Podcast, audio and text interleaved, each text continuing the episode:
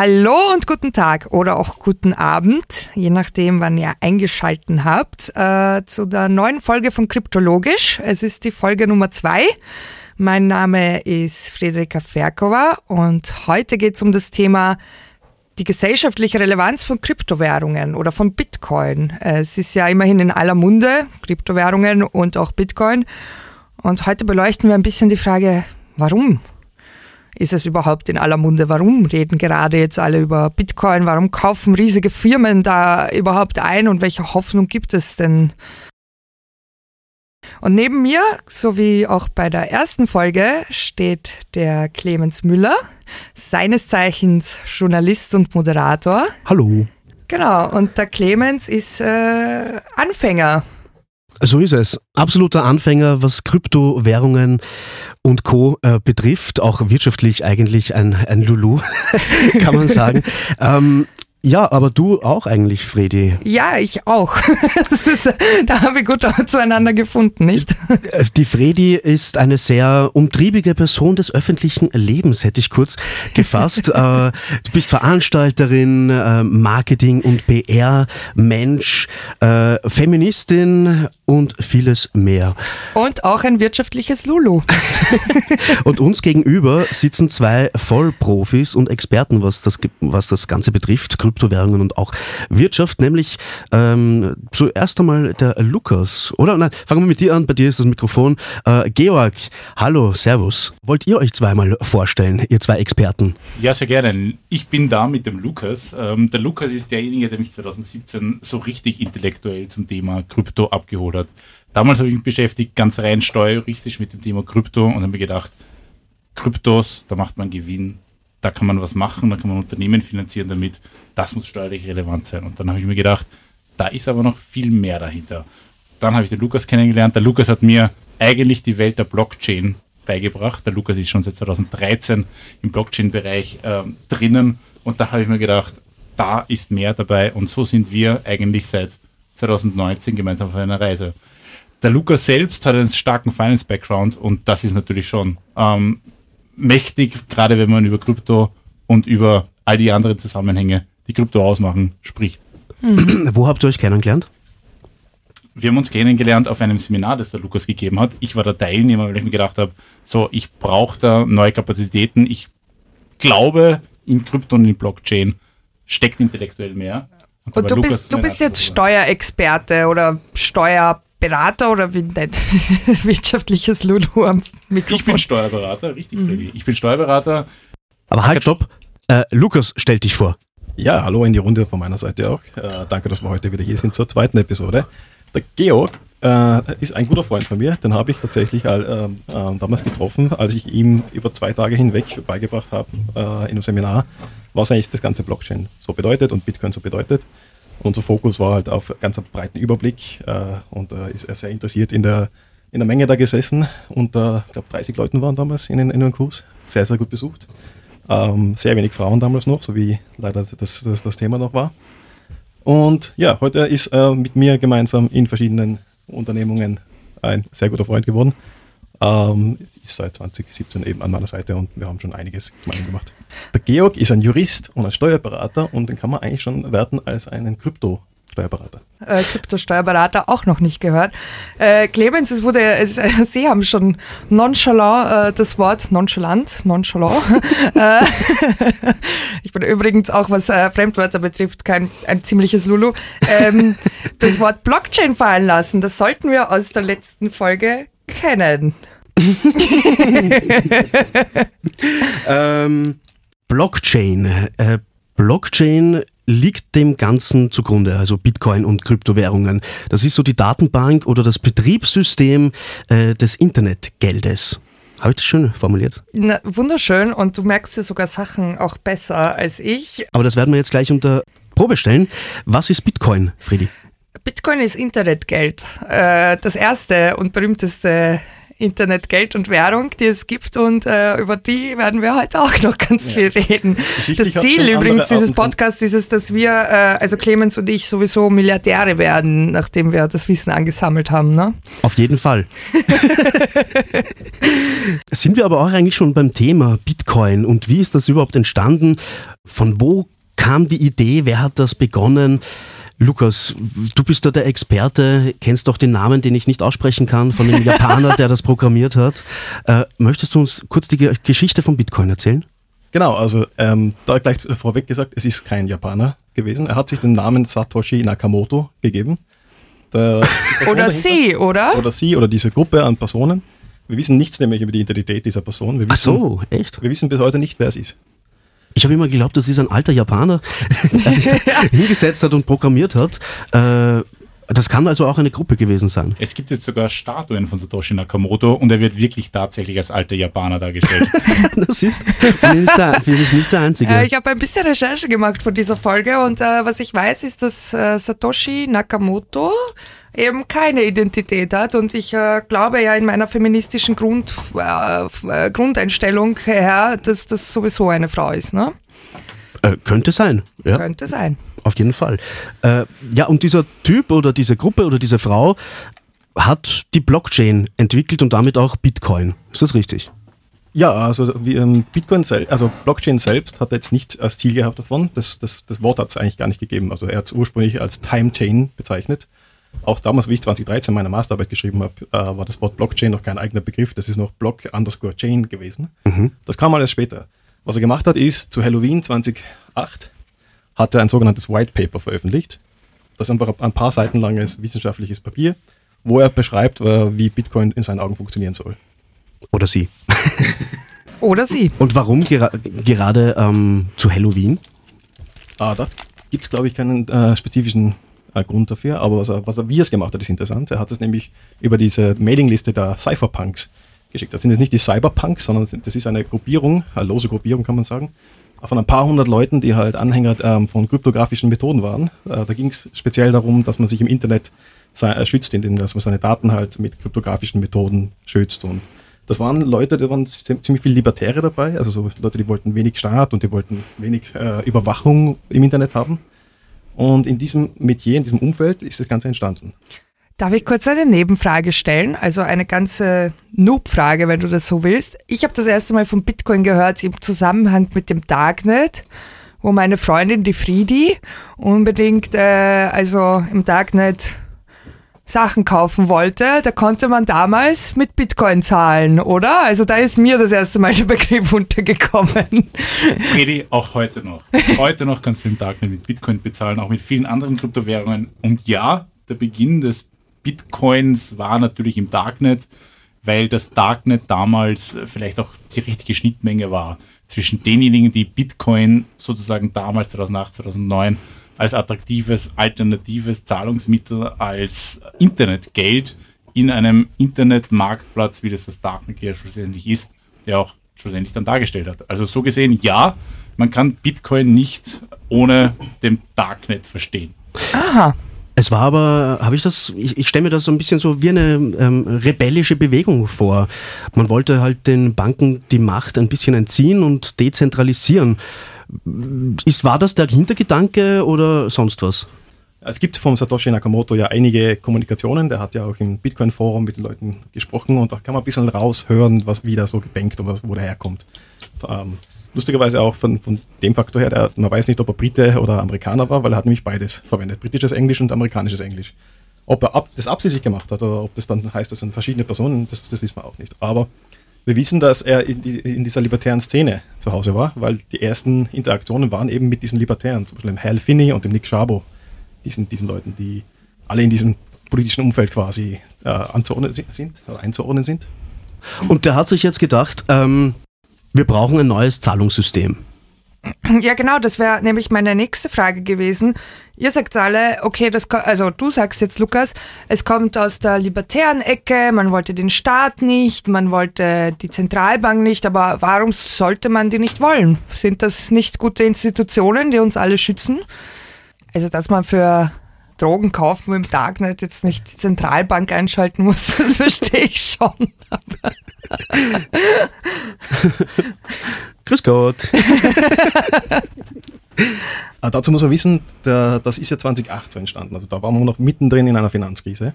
Und was Satoshi Nakamoto zum Beispiel gemacht hat, im allerersten Blog, der, den er gemeint hat, da hat er eine Nachricht versteckt. Und zwar hat er von der Titelseite der Times äh, damals äh, die Headline genommen, da steht Chancellor on brink of second bailout for banks. Das ist, das ist die Nachricht, die er versteckt hat in dem ersten Blog. Was meint er damit? Ja, na gut, also im Prinzip kann man, kann man von dem und von den ganzen ähm, Nachrichten in den Foren kann man rauslesen, der war halt wirklich so sauer mit dem ganzen, mit dem ganzen System, wie das funktioniert hat. Mhm. Der wollte eine Alternative dazu, dazu finden. Es hat die Grundlagen davon schon gegeben, sowas wie Bitgold oder Hashcash. Und er hat halt das genommen und, und noch weitere Aspekte dazugebaut. Daraus ist dann Bitcoin entstanden. Aber warum war er sauer mit dem System? Ich verstehe es noch immer nicht. Also wie gesagt, wenn es darum geht, im Darknet etwas zu erwerben, brauche ich wirklich nicht die Zentralbank oder den Staat. Aber so an sich sind es doch eigentlich schützende Institutionen, oder? Die sich ja für mich einsetzen. Georg. Er war sauer auf das System, weil das System eigentlich ihm suggeriert hat, als ähm, vielleicht Unterworfen eines weltweiten Wirtschaftssystems, dass das Geld, das tagtäglich in seiner Börse landet, immer weniger wert wird. Das ist eigentlich die Message, die er da charakterisieren möchte. Vielleicht auch eine fundamentale Kritik am Wirtschaftssystem ganz allgemein, fundamentale Kritik an der Makroökonomie im weitesten Sinne und ganz generell eine Kritik am Weltwirtschaftssystem. Das ist sicher das, was damals als Lehman Brothers, als die große Geschichte sozusagen auch uns allen in Erinnerung ist, da Satoshi Nakamoto getrieben hat. Und das hat er in dem Blog eigentlich Bitcoin mhm. ähm, ja, zugrunde gelegt. Wenn du meinst, wenn du sagst, das Geld wurde immer weniger wert in der Finanzkrise, das weiß ich noch aus meiner Matura-Klasse, da ging es darum, dass wir in eine Inflation gespürt haben, nicht wahr? Also wie kam helft dem Wirtschaftslulu. Ja, damals waren halt wirklich diese, das Vertrauen in ganz viele Institutionen erschüttert. Also diese Banking-Bailouts, viele Leute haben sich natürlich fürchterlich aufgeregt, dass da die Banken gerettet werden und andere äh, wirklich die, die Krise wirklich zu spüren bekommen. Und das war das Sentiment damals. Also die Leute haben damals so angefangen, ziemlich stark Vertrauensverlust zu haben in diese ganzen Institutionen. Und in dem das war quasi die Geburtsstunde von Bitcoin. Da kann ich einen guten Film empfehlen, The Big Short. Äh, Lukas hat den Film, glaube ich, 100.000 Mal schon gesehen. Bester Film, bester Film. Ich habe ihn einmal gesehen und nicht verstanden und das ist okay für ja, mich. man muss sich auch die Zeit nehmen und wirklich aktiv zuschauen und nichts nebenbei machen. Äh, es, ist, es ist echt ein bisschen kompliziert, aber auch sehr erschreckend eigentlich, wie äh, das damals so vorgegangen ist. Und die, eigentlich dann die, die Banken überhaupt nicht bestraft wurden. Die Long Story is short. Ich habe 2008 auf der Uni begonnen zu studieren. Damals waren Bewegungen wie die Uni brennt aktiv. Warum? Weil 2008, was war die Reaktion auf die Bankenrettung? Waren die Staatsschuldenkrise. Die Staatsschuldenkrise hat sich dadurch ausgedrückt, dass in der Bildung gespart wurde dass in den Sozialleistungen gespart wurde. Und das ist der fundamentale Kritikpunkt. Und da sind wir bei Bitcoin in der Gesellschaft. Banken wurden ungleicher behandelt als viele andere wesentliche Dinge, die in unserer Gesellschaft einen Wert besitzen, wie zum Beispiel Bildung, wie zum Beispiel Soziales. Und die Personen, die dahinter stecken oder ähm, die die Finanzkrise eigentlich provoziert haben, sind ja alle nicht wirklich bestraft worden. The Big Short. ja, super Film. Big Short, schaut euch das an. Aber kann man jetzt Bitcoins eigentlich, also so wie das für mich klingt, so gegen Banken, gegen wie das für die Weltwirtschaft läuft und so, ist das jetzt ein antikapitalistisches Projekt? Ist das etwas, was ich meinen kommunistischen Kommilitoninnen vorschlagen sollte? Oder würde ich nicht so sagen, weil da, wo wir jetzt heute sind, das ist natürlich jetzt immer mehr in den, verwachsen mit dem traditionellen äh, Finanzmarkt. Ah. man sieht, also jetzt gro große Unternehmen wie, wie, Tesla kaufen Kryptowährungen. Wollte äh, das äh, Satoshi Nakamoto so? Das kann man nicht so genau sagen, ob der das wollte. Mhm. Aber er hat auf jeden Fall äh, damals gesagt, aber entweder wird das nichts oder es wird groß. So, ich habe jetzt aber trotzdem noch eine Frage. Sein, sein, äh, er hatte satt mit dem System von damals, wollte etwas Neues schaffen. Und wie ist er dann auf die Idee gekommen, äh, diese Blockchain äh, zu schreiben und dann eine, eine Kryptowährung zu entwickeln? Und was äh, ist jetzt beim, beim, beim, beim Bitcoin anders als beim Euro zum Beispiel? Also Satoshi Nakamoto hat verschiedene ähm, Technologien, die eigentlich schon da waren, so wie Proof of Work und, und verschiedene andere Dinge, wird man noch genauer äh, uns anschauen. Was heißt Proof of Work? Proof of Work ist, kann, kann, man wie das Mining quasi bezeichnen. Also man muss eine gewisse mathematische Lösung finden und dafür wird man dann belohnt. Man muss irgendwie nachweisen, dass man ein mathematisches Problem gelöst hat. Mhm. Das hat man für die E-Mail-Spam, äh, Anti-E-Mail-Spam-Technologie verwendet. Mhm. Aber dann hat halt ähm, so fünf, sechs verschiedene Technologien, die da waren, hat er in einer, in einer, in einer einzigartigen Weise kombiniert. Und dann hat er, die, hat er folgendes gehabt: Er hat ein, ein, ein Netzwerk gehabt, wo verschiedene Teilnehmer miteinander interagieren können und es keine zentrale Stelle benötigt, damit das Ganze funktioniert. Die Leute müssen sich nicht unbedingt kennen, also die können pseudonym bleiben, also im weitesten Sinne anonym bleiben auch, wenn sie es richtig machen.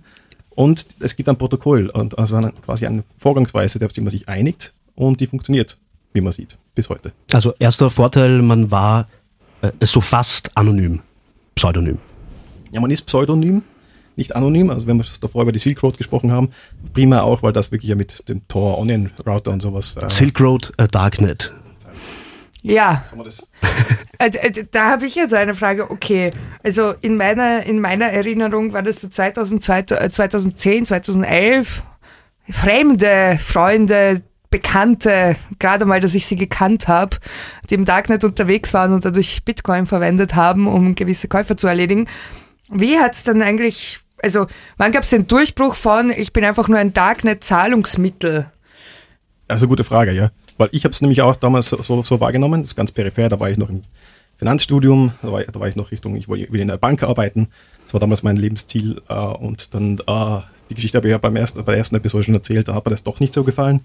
Und dann habe ich so peripher mit, mitgenommen, dass da diese Bitcoin existieren und äh, habe überhaupt nicht ernst genommen, so mhm. die meisten Leute längste Zeit. Aber dann waren so Dinge wie ähm, der Zentralbankchef der Federal Reserve in Amerika ähm, schreibt ein Letter to the Congress, quasi, wo er sagt, ähm, Virtual Currencies and Bitcoin may hold long-term promise. Und dann ist quasi die erste Bitcoin-Bubble losgetreten worden, die ich erlebt habe. So 2013, 2014 in der Gegend. Wie viel war damals ein Bitcoin wert? Weißt du das noch auswendig circa? In Euro oder Dollar? circa 200 Euro. Und wie viel ist jetzt Euro ein Bitcoin wert? 40.000 Euro. ah, ja, ich kenne auch ein paar äh, fremde Bekannte, die dann irgendwie in der zweiten, dritten Bubble draufgekommen sind. Da ist ja noch irgendwo Restgeld versteckt von meinen Käufen damals 20. Da haben wir ja noch Bitcoin stecken. Da haben sich jetzt eine Dachgeschosswohnung gekauft. Also damals hatten wir so circa so 70 Dollar, 100 Dollar, dann ging es ja mal stark rauf auf kurz 800 Dollar und das war schon der Wahnsinn. Da war ich dann zum Beispiel im Reddit, Bitcoin Reddit, äh, jemand, der gesagt hat, ihr seid doch alle bescheuert, das geht niemals über 1000 Dollar. Tja, da hast du dich verkalkuliert. ja, da habe ich mich verkalkuliert, so wie viele. Und dann ähm, gab es halt wieder eine, eine Zeit lang Ruhe, da war dieser Mount Gox-Hack, wo ganz, ganz viele Bitcoins geklaut wurden. Äh, da war ich live dabei. Zum Glück war ich nicht auf Mount Gox. Ich hab's, äh, Was ist Mount, Mount, Mount Gox? Mount Gox war damals die größte Kryptobörse. Mhm. Der Name ähm, ist deshalb so seltsam, weil er, der bedeutet nichts anderes wie Magic the Gathering Online Exchange, äh, weil da hat man eigentlich diese Magic-Karten getauscht. Ah. Das war wirklich ein, ein schlecht programmiertes Ding. Aber irgendwie das Einzige, wie man halbwegs ähm, normal Bitcoin kaufen hat können. Dann sind sie ein bisschen seltsam geworden, dann haben, haben sie so komische Ausreden erfunden, dann haben, haben die ersten Leute ihre Bitcoins nicht zurückbekommen und dann ist das am Freitag. Also das war der große Mount Cox. Richtig. Heck. Nochmal vielleicht eine Erinnerung an alle Zuhörer und Zuhörerinnen. Solltet ihr Pokémon-Karten als Kinder gehabt haben oder Magic-Karten, holt die jetzt aus dem Keller raus. Die sind was wert. Äh, weißt du, es passt gerade echt nicht zum Thema, aber ich hatte einen silbernen Glurak und ich weiß, dass der heute ich hatte auch einen silbernen Garados. Ich habe so hart gesammelt und dann habe ich aber leider, also. Und das ist alles meiner Mutter irgendwann einmal äh, zum Opfer gefallen. Ja, ich weiß nicht wann und wie sie das verschwinden hat lassen, aber es war plötzlich alles weg. Meine Gameboys, keine Ahnung, wo das alles hin ist. Clemens, stell dir vor, was für ein Leben wir jetzt führen Mit könnten. einem goldenen Klurak. Ja, ja verdammt. Ich, ich, finde, es, es passt schon zum Thema, weil nämlich diese Dinge haben ja Seltenheit, Seltenheitswert, was diese Karten, was ihr damals besessen habt. Und das ist auch etwas, was Bitcoin ausmacht. Es gibt eine finale Menge und diese Dinge sind wirklich selten. Bitcoins sind äh, auf, die, auf deswegen die haben wir gesehen, die Experten okay, also wir wissen jetzt, was äh, Blockchain ist, wer das oder ja, wer das erfunden hat und warum. Vielleicht war auch der Gedanke dabei, die Wohlstandsschere etwas wieder zu schließen. Äh, jetzt sind wir im Jahr 2021 und Kryptowährungen haben mittlerweile so an Relevanz gewonnen, dass auch schon riesige Unternehmen Millionen und sogar Milliarden Beiträge in Kryptowährungen, vor allem ganz allen voran äh, Bitcoin, investieren. Was hat sich da in den letzten paar Jahren so getan und entwickelt? Warum ist das zu diesem Hype ge geworden?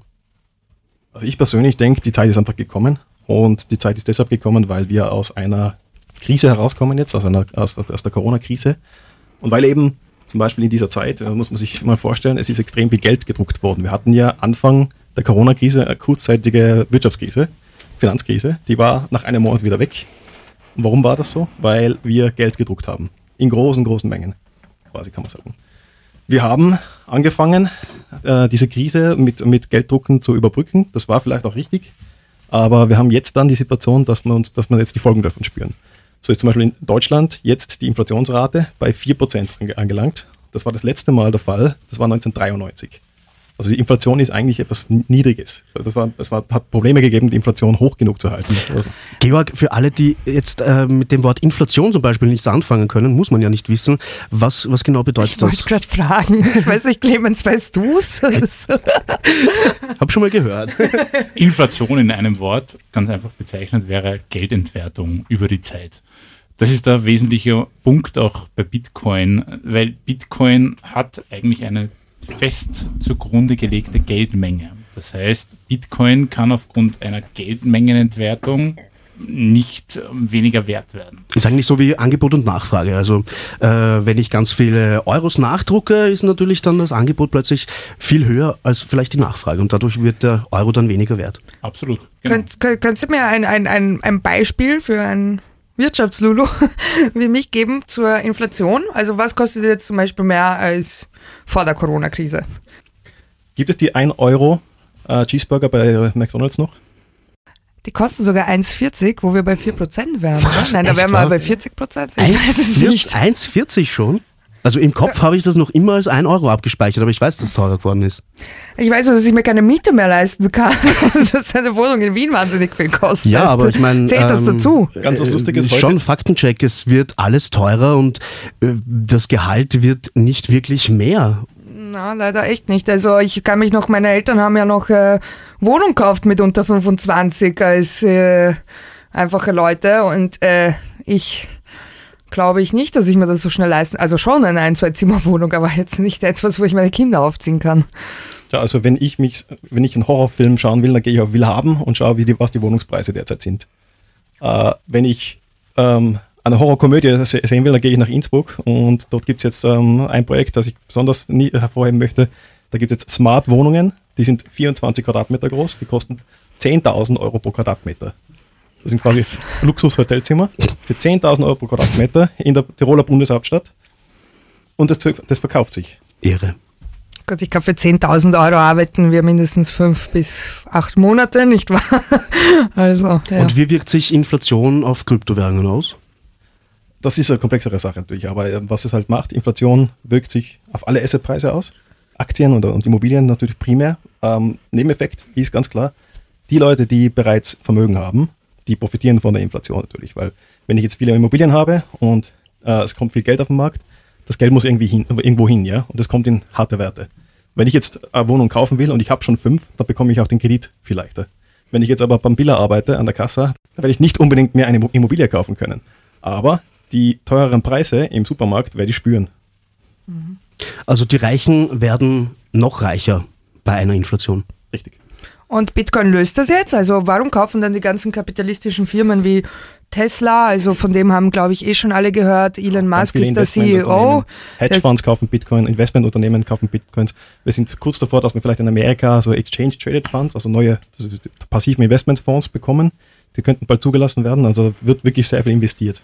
Also ist das dann noch für den einfachen Menschen da, wie mich und dich, oder ist das jetzt... Grundsätzlich ähm, ja, also es ist für jeden zugänglich. Jeder, jeder, kann sich äh, Bitcoin kaufen, nur halt äh, natürlich nicht in diesem großen Ausmaß. Ja, Bitcoin ist deswegen aus einem ganz einfachen Grund für alle da, weil Bitcoin öffnet auch jetzt noch für den Kleinen, der ein kleines Investment macht in Höhe von 10 Euro, noch eine Alternativrendite, was zum Beispiel bei Immobilien nicht der Fall ist. Also wir haben jetzt über den Wiener Wohnungsmarkt gesprochen, man denke nur an die besten Innenstadtlagen in London. die sind für die gewöhnlichen Briten einfach nicht mehr erschwinglich. Mhm. Das ist eine Alternativrendite, die oder ein Alternativinvestment, das jetzt vielleicht sehr viele Scheichs aus ähm, Dubai oder aus den arabischen Ländern äh, tätigen. So, da ist der Zugang nicht mehr da. Bei den Kryptoassets ist es was anderes. Aber es ist halt schon riskant auch, oder? Klar, die Volatilität ist äh, sicher auch einer der berechtigten Kritikpunkte, wenn wir dann auch noch sprechen darüber, dass nicht nur Unternehmen und Institutionals reingehen, sondern auch Staaten darüber nachdenken, Bitcoin als gesetzliches Zahlungsmittel einzuführen. Da war der heftigste Kritikpunkt und deswegen sind die, Stra äh, die Straßen voll gewesen mit Demonstranten. Die Volatilität ist sicher ein Thema. Aber es gibt eine andere Sichtweise auch natürlich. Es gibt ähm, das Beispiel mit El Salvador. Wer jetzt das nicht verfolgt hat, äh, äh die, seit diesem Jahr ist Bitcoin zum ersten Mal in der Menschheitsgeschichte auch gesetzliches Zahlungsmittel eines Landes geworden. Und ähm, dieser, dieser Präsident dort, der, der setzt sich da sehr stark ein, dass er auch genutzt wird. Also der, der bekommt ja, in diesem eher armen Land bekommt jeder 30 Dollar in Form von Bitcoin geschenkt, wenn er sich eine diese Wallet, die Chivo Wallet runterlädt und auch verwendet. Wallet ist, ist, was, wenn ich kurz einhaken darf? Also digitale Wallet, wo halt du deine Kryptowährungen halt verwaltest. Also Geldbörsel. Ja, digital. Und das Interessante ist, in El Salvador haben 70% der Menschen kein Bankkonto, weil sie zu arm sind für ein Bankkonto. Uh, jetzt aber ist, sind die Zahlen da mit dieser Shivo Wallet. Die, da sind ähm, 2,1 Millionen Menschen haben diese und nutzen diese auch. Und das ist mehr, als in diesem Land äh, äh Menschen Bankkonten haben. Das heißt, der Arbeitgeber dort äh, äh, in El Salvador wird mir dann auf mein Chivo Wallet mein Geld überweisen und es wird mir in Bitcoins angezeigt oder wie kann man sich das vorstellen? Ja, es wird in Bitcoins überwiesen an dich. Ah, in, in, meine Chivo Wallet, weil ich ja. habe ja eh kein Bankkonto. Genau, das ist ja. auch in anderen Ländern der Fall. Also es ist auch das Interessante, ganz viele Menschen auf der Welt, Milliarden Menschen sind unbanked oder underbanked, die haben kein Bankkonto, die haben auch diese ganzen Möglichkeiten nicht, die haben vielleicht Bargeld oder, oder halt irgendwelche Alternativen, die sie benötigen in Ländern wie Afrika oder andere, auch anderen Ländern, die ein bisschen schlechte Wirtschaft haben, da ist die Bitcoin-Nutzung sehr hoch. Und mhm. das ist jetzt nur Bitcoin, ja, das ist ein volatiles Ding. Aber wenn ich jetzt dann als nächstes die Stablecoins hervorhebe, also diese, diese Art der Währungen, die ähm, zum Beispiel äh, den gleichen Wert wie Dollar behalten, eins zu eins, die aber wie auf einer Blockchain funktionieren, das ist super praktisch für mich. Weil ich kann noch so arm sein und kein Bankkonto haben, aber es ist leichter an, eine, an ein Handy dran, dran zu kommen. Es Menschen ist zum Beispiel in Österreich auch so. Ähm, ich weiß nicht, da kennst du dich sicher besser aus, Georg, aber wenn ich beispielsweise obdachlos wäre, äh, ist es nicht einfach, ein Bankkonto zu eröffnen, weil äh, welche Anschrift gibst du an? Ja, absolut. Es gibt die Diskussion, gibt es ein Recht auf eine Bankverbindung? Aber der Kernpunkt ist ja natürlich in der Diskussion, ob jetzt Staaten Bitcoin als gesetzliches Zahlungsmittel anwenden, wird die Geschichte von Satoshi Nakamoto ja vorgeschrieben. Weil Staaten wie El Salvador, Staaten wie die Ukraine oder andere Staaten in Lateinamerika, die eint ja eigentlich auch ein bisschen die Idee von Satoshi Nakamoto, nämlich die fundamentale Kritik am Weltwirtschaftssystem. Das sind die Staaten, die sehr stark von der US-Dollar-Abhängigkeit geprägt sind und sehr stark mit äh, hohen Verschuldungsquoten und im ständigen Austausch mit dem Internationalen Währungsfonds stehen zum Leidwesen ihrer eigenen Volkswirtschaft, zum Leidwesen ihrer eigenen Bevölkerung. Und da bietet Bitcoin jetzt mit dem ersten Schritt El Salvador, ähnlich wie Satoshi Nakamoto 2008, mhm. einen alternativen Weg. Mhm. Vielleicht, wir haben das ja schon ein bisschen angestriffen, Tesla und Elon Musk. Äh, was für eine Rolle spielen eigentlich diese Persönlichkeiten oder diese ganzen großen Firmen in dem großen ganzen Ding? Weil so wie ich das jetzt verstehe, kaufen da um Milliarden von US-Dollar oder Euros sich jetzt irgendwie Unternehmen ein oder sehr reiche Menschen. Das heißt, die können den Preis dann auch hochgehen lassen, oder? Und dann, wenn es hoch ist, dann können sie ja wieder alles verkaufen und dann sind die Menschen in El Salvador, dann zahlen sie dann halt 20, 20 Bitcoin, also jetzt nicht 20 Bitcoins in der Wirtschaftssolo, aber dann zahlen sie halt plötzlich am nächsten Tag mehr für ihre Semmel, oder? Also. Ja das ist ein ganz richtiger äh, Kritikpunkt. Natürlich ist es nicht das dann Allheilmittel für, für, für Probleme der Finanzwelt ähm, oder der Ökonomien auf der Welt, aber äh, es hat wesentliche Vorteile für viele Leute. Also die El Salvador, also die Menschen in El Salvador profitieren vor allem, weil sie da das, dieses Geld extrem billig von A nach B schicken können. Weil ganz viele Menschen leben dort in Amerika und äh, das Geld wird von Amerika äh, in das arme Land nach Hause geschickt ähm, das ist früher möglich gewesen über das Bankensystem und über Western Union unsere Unternehmen, war teuer und ineffizient. Und jetzt geht es in, in der Geschwindigkeit einer E-Mail. Hm. Und vor allem, wir wenden hier das Lightning-Netzwerk an. Das heißt also, diese Transaktionen, die diese Leute machen, sind komplett kostenlos. Mhm. Und jetzt äh, zum Elon Musk zurück. Was für eine Rolle spielt er als Persönlichkeit? Weil immer, wenn ich irgendwas lese im Standard oder in, den, in der normalen Medienlandschaft, die sich nicht mit Kryptos auseinandersetzt, dann fällt der Name schon echt oft.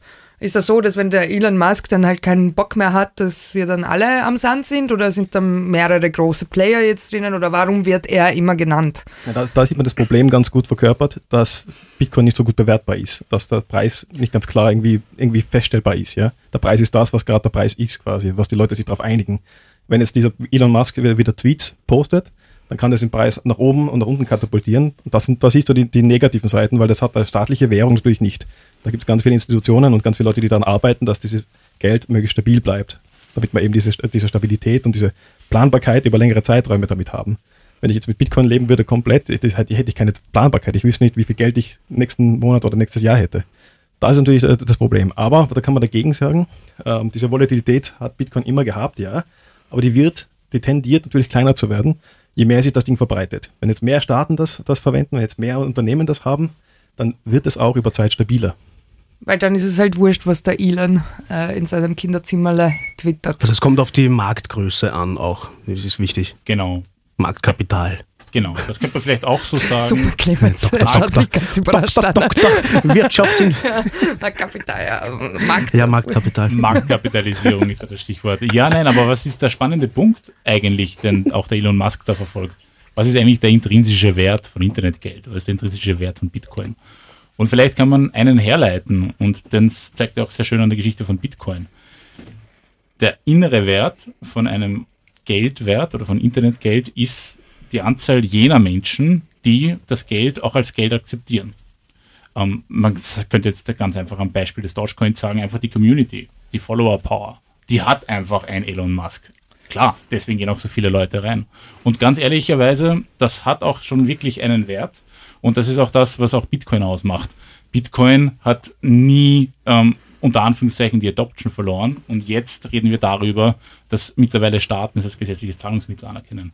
Und das ist einfach die Relevanz, die einfach so ein Internetgeld einfach mit der Zeit gewinnt. Und deswegen sind dann auch solche Abwägbarkeiten und solche ähm, Vektoren wie die hohe Volatilität dann über einen langen Zeitraum her ausgleichbar. Also liebe Hörer, ihr, ihr merkt schon, ähm, wir sind noch immer sehr theoretisch auch. Also es ist einfach notwendig, auch so ein bisschen die Geschichte zu kennen, wenn man vorhat, in Kryptowährungen zu investieren oder auch nicht. Aber es ist auf jeden Fall wichtig zu wissen, was dahinter steckt. Auf jeden Fall. Und vor allem, es ist auch mega spannend, ähm, die Geschichte kennenzulernen, weil jetzt fühle ich mich ja wirklich wie ein Punk wenn ich mir meine ersten Kryptowährungen kaufe. Etwas, wo ich sage, Cypherpunk. Fuck you, Inflation und Zentralbank oder wie auch immer. Ähm, aber doch eine Frage, eine Frage brennt mir dann doch noch auf der Zunge, wenn ich darf. Ähm, okay, wir reden von Bitcoin und von diesen ganzen Internetwährungen, äh, Internetgeldwährungen äh, so, als wäre es halt wirklich die Hoffnung gewesen und auch der Erfinder hatte da die Hoffnung, ein bisschen die Schere zu schließen. Warum wurde das für reiche Personen oder für Unternehmen, die eh viel Geld haben, auch ein Thema. Warum ist das nicht irgendwie bei den Darknet-Menschen geblieben und bei mir und so? Ich würde sagen, die Eigenschaften, die Bitcoin hat, sind eben ziemlich einzigartig. Es ist wirklich so eine Art von digitalem Gold. Das Ding ist äh, extrem leicht lagerbar. Äh, es, ist, es gibt es ist eine begrenzte Menge von Maximum circa 21 Millionen, die wir irgendwann einmal erreichen werden. Äh, es ist also selten und es hat halt viele andere tolle Vorteile. Es ist sehr leicht übertragbar es ist nicht so leicht konfiszierbar. Man kann Leuten ist auch das wichtig, der Aspekt zum Beispiel. Ich habe das Geld überall auf der Welt. Ich habe jetzt meine Euros, ich, kann ich nicht überall auf der Welt einsetzen, wenn ich jetzt herumreise auf der Welt. Ähm, vor allem auch Samstag und Sonntag habe ich meine Euros oft einmal nicht, weil da ist die Bank zu. Da kann ich nicht wirklich darauf zugreifen. Ähm, das Problem ist bei Bitcoin nicht der Fall. Also ich habe mhm. schon, ich hab schon über, über, die halbe Welt Bitcoins geschickt. Äh, ich habe schon Leuten auf eine Insel Bitcoins geschickt, die waren dann sofort dort. Das ist interessant auch. Also für die reichen Leute natürlich, das ist ein Anlageding äh, mhm. geworden. Das ist also digitales Gold geworden. Also ich nehme jetzt mit, die reichen Leute sind da auch draufgekommen, aber weil die auch draufgekommen sind, hat das eine Relevanz gewonnen. Klar. Und das Gute ist ja, das, äh, was ich hervorheben möchte noch ein bisschen, ähm, es ist gut, dieses, dieses, dieses alternative Geldsystem zu haben, weil dieser Wettbewerb, damit, der damit entsteht, der öffnet auch vielen Leuten die Augen ein bisschen das, weil wenn wir jetzt nur unseren Euro hätten und nur die Dollar hätten, dann hätten wir so quasi diese, diese Monopol, Monopolproblematik. Und das ist ein bisschen ein alternatives äh, Finanzsystem, das uns auch aufzeigt, ähm, was noch möglich wäre was, äh, und, und das auch wirklich so einen Wettbewerb schafft. Jetzt fangen auch Zentralbanken an, in diese Richtung zu gehen. Es ist auch dort der digitale Euro ein Thema. Jetzt fangen wir an, da, da bessere Technologien entwickeln zu wollen in die Richtung. Menschen auf der Straße fangen an, ein bisschen nachzudenken, was Inflation ist, äh, was, was, es, was für Probleme macht, dass die Immobilien so teuer sind und wo das auch herkommt, der Ursprung von diesen äh, Aktienpreisen, Immobilienpreisen, wie das Ganze äh, entstanden mhm. ist. Am Ende des Tages darf man auch die zugrunde liegende Technologie nicht vergessen, die eigentlich mit dem Internet des Geldes eines eigentlich ermöglicht. Wir haben im Web 2 haben wir vereinfacht gesprochen jetzt die Möglichkeit erhalten, dass wir uns mit einem Nachrichtenprotokoll austauschen per E-Mail auf Webseiten Inhalte uns ähm, lesen zu Gemüte führen oder uns einfach ansehen oder anhören. Mit Internetgeld ist eigentlich jetzt die Möglichkeit des Web 3 eröffnet. Man kann jetzt nicht nur sich über Inhalte austauschen, sondern man kann jetzt auch monetär im Internet kontrahieren, ähm, miteinander handeln. Und das ist eigentlich, was Bitcoin mit der zugrunde liegenden Technologie jetzt bereitet hat. Und das ist jetzt eigentlich auch der Punkt, warum man sagen kann, das hat jetzt den Weg raus aus dem Darknet jetzt gewonnen, weil jeder erkannt hat, dieses Riesenpotenzial, wir sprechen mittlerweile von Metaverse und so weiter, das hat die Technologie, das hat Bitcoin eigentlich bereitet und das wird jetzt auch in der breiten Masse erkannt und von verschiedenen Unternehmungen, von Technologieführern jetzt in unterschiedlichen Modellen natürlich angewandt. Wenn ich das richtig verstanden habe, sind wir aber trotzdem noch eigentlich am Anfang vom, von Bitcoin und Kryptowährungen, weil äh, die, die Kurse schwanken ja doch noch sehr extrem. Elon Musk ähm, twittert etwas, auf einmal stürzt der Kurs ab, am nächsten Tag twittert er das Gegenteil und es geht wieder hinauf. Äh, über die Jahre hinweg nachdem ja ähm, Bitcoin ja nicht unendlich nachgeschürft werden kann, also kein Geld nachgedruckt werden kann, und über die Jahre hinweg, je mehr Menschen da hinein investieren, je größer das Marktkapital wird, äh, desto stabiler sollte ja dann eigentlich Bitcoin werden. Ja. ja, man kann sich trauen, diese Aussage zu tätigen, würde ich sagen. Es gibt sicher noch so ein, zwei. Ähm man merkt, wir sind ja, hier mit einem Experten, weil man, man könnte sich trauen, diese Aussage zu tätigen, ist so eine typische Expertenantwort. Ja, es gibt immer so Hidden Dinge, die passieren können. Es, es gibt immer noch Probleme mit, mit Bankenunternehmen, die, die äh, wenn das, wenn da äh, ein paar Theorien stimmen, dann könnte ein bisschen der Markt wieder zusammenkrachen gehen. Ja, okay, aber wenn wir äh, so viel Geld in diesem Markt drinnen haben, dass wenn der Elon Musk plötzlich 100 Millionen wieder rausnimmt, es eigentlich wurscht ist, weil so viel mehr Geld drinnen ist, äh, dann ist es ja doch, hat, hat es doch eine gewisse Stabilität, weil äh, um dann den Kurs wieder einstürzen zu lassen, müssten ja Milliarden an, an Dollar aus dem Markt wieder herausgenommen werden. Da müsste sie sich ja absprechen. Also, so ist mein Verständnis jetzt, oder? Oder ja. kennt man das ja, ich kenne das nur aus dem Aktienmarkt, ich kenne den Aktienmarkt natürlich nicht, aber Absprechen ist ja nicht legal, nicht wahr, Georg? Ist es bei Kryptos auch so? Absolut. Der Kryptomarkt ist natürlich noch kein regulierter Markt, aber das passiert natürlich alles. Marktteilnehmer bedienen sich alle möglichen Mechanismen, um zu ihrem Vorteil zu kommen. Was die große Geschichte ist, umso mehr Kapital natürlich in dem Markt drinnen ist, desto höher ist natürlich die Chance, dass wir eine gewisse Buoyancy erreichen. Wie beim Tauchen, man macht mehrere Tauchgänge, man ist einfach stabiler im Wasser und genauso ähnlich ist es auch bei einer besonders volatilen Währung, desto mehr Kapital drinnen ist. Und man sieht es ja auch. China fährt wieder mit neuen Verboten an. Ja, man ist es, es ist erkennbar. Was wollen die verbieten? Entschuldigung. China will vereinfacht gesagt Kryptowährungen verbieten. Aber gut, das machen sie einmal im Jahr. Also, okay. genau, deswegen nothing new. Und deswegen ist jetzt mittlerweile auch ähm, jetzt, vielleicht vereinfacht gesprochen, eine Krypto-Trader hebt das jetzt nicht mehr aus dem Sessel, wenn jetzt China wieder eine neue Schlagzeile macht. So, und das ist einfach, glaube ich, auch der relevante Punkt. Mit der Reife des Marktes, mit der Geldmenge, die auch im Markt enthalten ist, wird das Ganze auch bis zu einem gewissen Grad stabiler. Aber der wesentliche Punkt ist ja folgender. Die Stabilität von Währungen wird ja von jemandem zu einem Preis suggeriert, nämlich von Nationalbanken. Und die Nationalbanken sind ja mit ihrer Preis- und Geldpolitik in der Vergangenheit ja besonders in der Kritik gewesen. Und deswegen ist es ja umso mehr ein Stand der Dezentralisierung, dass eben genau solche Tendenzen jetzt durch den Markt, eigentlich durch die User selbst, durch die Bitcoin-Anhänger selbst ja eigentlich erst aufgefangen werden muss. Das heißt, diese Ineffizienzen sind, Ineffizienzen sind eigentlich eingepreist für den Vorteil, dass Bitcoin ohne eine zentralen Kontrolle ist, ohne eine Nationalbank auskommt. Mhm.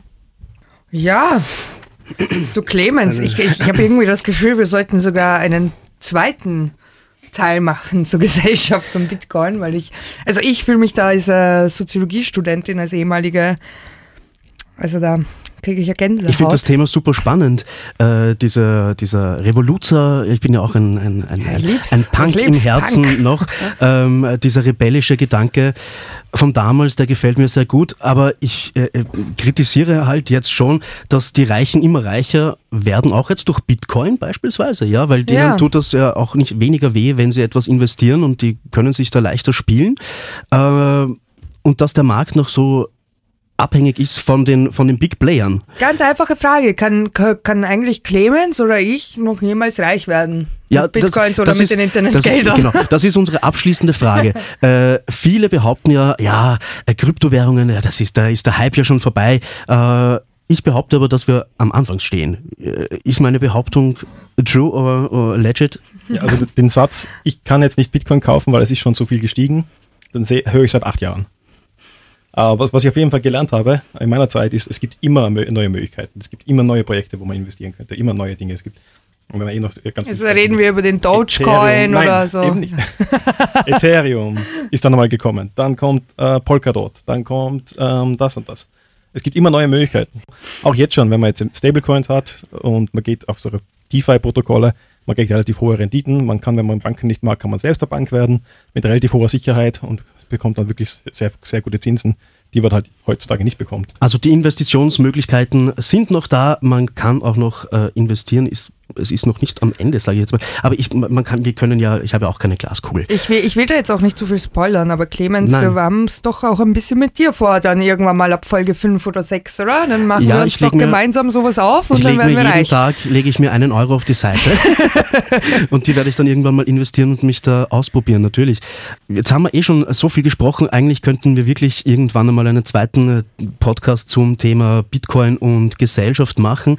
Äh, Fredi, ganz möchtest du vielleicht zusammenfassen? Unser, ja. unser heutiges Gespräch. Ja, und wenn ihr einen zweiten Teil von dieser Folge haben wollt, dann folgt vielleicht Instagram, äh, auf Instagram kryptologisch. Wir sind auch auf Twitter aktiv. Äh, da werdet ihr alle Neuigkeiten vom Podcast äh, mitbekommen. Genau, Begriffe der heutigen Folge, das willst du von mir hören, nicht wahr, Clemens? Oder, äh, Aber um was es so ging, okay. Nachdem wir ja heute nicht wirklich äh, die Begriffe hatten, sondern naja, wir hatten schon gestreut. so Begriffe wie Inflation und Dezentralisierung. Hm? Und das ja, ist ja genau. für einen Wirtschaftspsychologen Infl wie mich. Inflation, liebe Frede, was ist Inflation? Das ist eine Geldentwertung. Das ist, wenn der Mackie Cheeseburger nicht mehr 1 Euro kostet, sondern 1,40. Und das ist, wenn meine Eltern sich 1990 noch eine Vier-Zimmer-Wohnung kaufen haben können mit einem ganz normalen Angestelltengehalt und ich das 2021 nicht mehr kann. Oder und Fun Fact, äh, gab, äh, heute gab es die Meldung, es, gab in, es gibt in Amerika das Unternehmen, das heißt Dollar Tree, da kann man sich ganz viele Dinge um einen Dollar kaufen.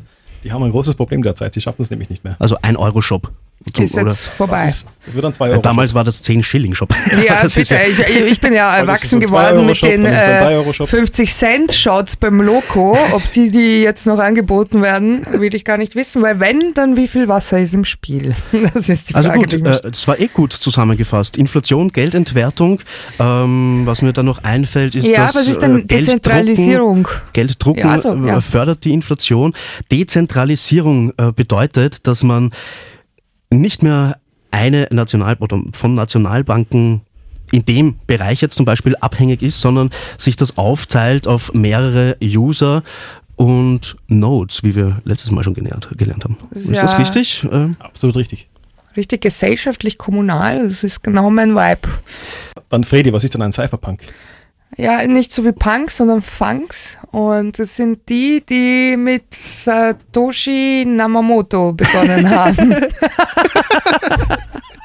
Dann, ja, halb richtig. Äh, das sind halt die ersten Mintoshi, Yam, Mintoshi Yamamoto.